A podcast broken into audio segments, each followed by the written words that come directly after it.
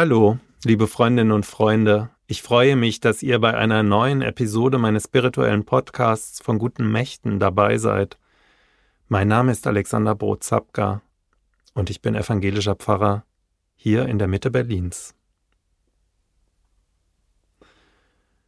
Das ganze Unglück der Menschen rührt allein daher, dass sie nicht ruhig in einem Zimmer zu bleiben vermögen. Das hat Blaise Pascal, französischer Mathematiker, Physiker und Philosoph, im 17. Jahrhundert geschrieben. Das ganze Unglück der Menschen, weil sie nicht ruhig in einem Zimmer bleiben können. Was ist es, das den Menschen so unruhig macht? Immer wieder dazu bewegt, dass er etwas tun muss oder um sich herum Geräusche hört, sich mit etwas beschäftigen muss. Ja, ich glaube, Blaise Pascal hat recht. Es ist schwer, es auszuhalten, wenn einmal so gar nichts ist. Nichts zu tun, nichts zu hören, Stille, Alleinsein mit mir. Seit jeher fasziniert uns Menschen aber auch, in die Stille zu gehen, und das gehört genuin zur Religion dazu. Denn in der Stille beginnen wir anders zu hören.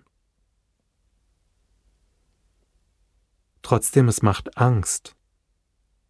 Angst, so ganz mit sich allein zu bleiben. Kein Radio, keine Zeitung keine Ablenkung von mir selbst. Ich habe von einem Experiment gehört, da wurden Menschen aufgefordert, eine Viertelstunde lang in einen Raum zu gehen und nur mit sich alleine zu sein. Nichts zu tun, nichts zu hören, nichts zu machen. Für viele war es schwer, das auszuhalten, diese Stille, in der ja plötzlich so viele Stimmen in mir selbst aufsteigen, so viel Lautstärke, die in mir selbst ist. Als diesen Menschen angeboten wurde, danach noch einmal für eine Viertelstunde in die Stille zu gehen oder alternativ sich dafür Stromschläge geben zu lassen, da haben mehr als die Hälfte die Stromschläge gewählt. Es ist leichter für sie gewesen, Schmerzen auszuhalten, als die Stille. Die Stille, die so laut sein kann. Erling Kagge, das ist ein norwegischer Autor, der schreibt in seinem Buch über die Stille, das Lautlose in dir bleibt Mysterium. Ich glaube nicht, dass du etwas anderes erwarten solltest. Ich vermute, dass dieses Rätsel bleiben wird, selbst wenn alle wissenschaftlichen Rätsel der Welt gelöst sein sollten. Die Wissenschaft erklärt das Materielle, das Geschaffene, das, was wir sehen und erkennen können. Jenseits der Erkenntnis beginnt die Stille. Wer der Meinung ist, nur die Materie, das Geschaffene existiert, für den, für die gibt es auch die Poesie oder Bachs Musik nicht.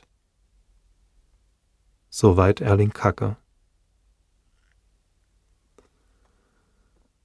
Ich nehme bei vielen Menschen in der Lautstärke unserer Zeit die Sehnsucht nach Stille wahr. Und ich spüre bei sehr vielen Menschen auch die Angst davor, wenn es still wird und die Stimmen in uns aufsteigen. Und wir konfrontiert werden mit dem, was eben nicht wissenschaftlich und geschaffen ist, mit dem, was jenseits dieser Grenze liegt, mit den Dingen, die uns begegnen in der Stille, denn ganz am Ende steht Gott, steht das, was im Flüstern in der Stille, wenn ich wirklich ganz zur Ruhe komme, plötzlich unter all diesen lauten Stimmen in mir zu singen beginnt, zu flüstern, zu meiner Seele zu sprechen. Denn tief in mir, das ist meine Überzeugung, und durch die Stille zu finden, ist etwas Göttliches, ein Funke, etwas, das mir mitgegeben wird in dieses Leben. Rainer Maria Rilke schreibt über seine Sehnsucht nach Stille und seine Begegnung mit Gott das folgende Gedicht. Wenn es doch einmal so ganz stille wäre, wenn das Zufällige und Ungefähre verstummte und das nachbarliche Lachen, wenn das Geräusch, das meine Sinne machen, mich nicht so sehr verhinderte am Wachen, dann könnte ich in einem tausendfachen Gedanken bis an deinen Rand dich denken und dich besitzen, nur ein Lächeln lang, um dich an alles Leben zu verschenken, wie einen Dank. Liebe Freundinnen und Freunde, gerne möchte ich euch ermuntern, immer wieder in die Stille zu gehen, die Stille einzuüben und all das zuzulassen, was erst einmal kommt.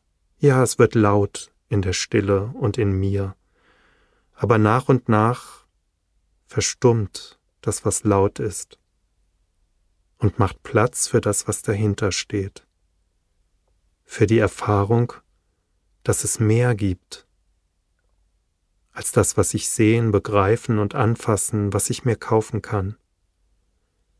Dass in jeder, in jedem von uns dieser Funke lebendig ist, der zu brennen beginnen möchte und mich ganz hell macht. Still werden, sich hingeben für das, was Leben ist. Alles Liebe, euer Alexander Prozapka.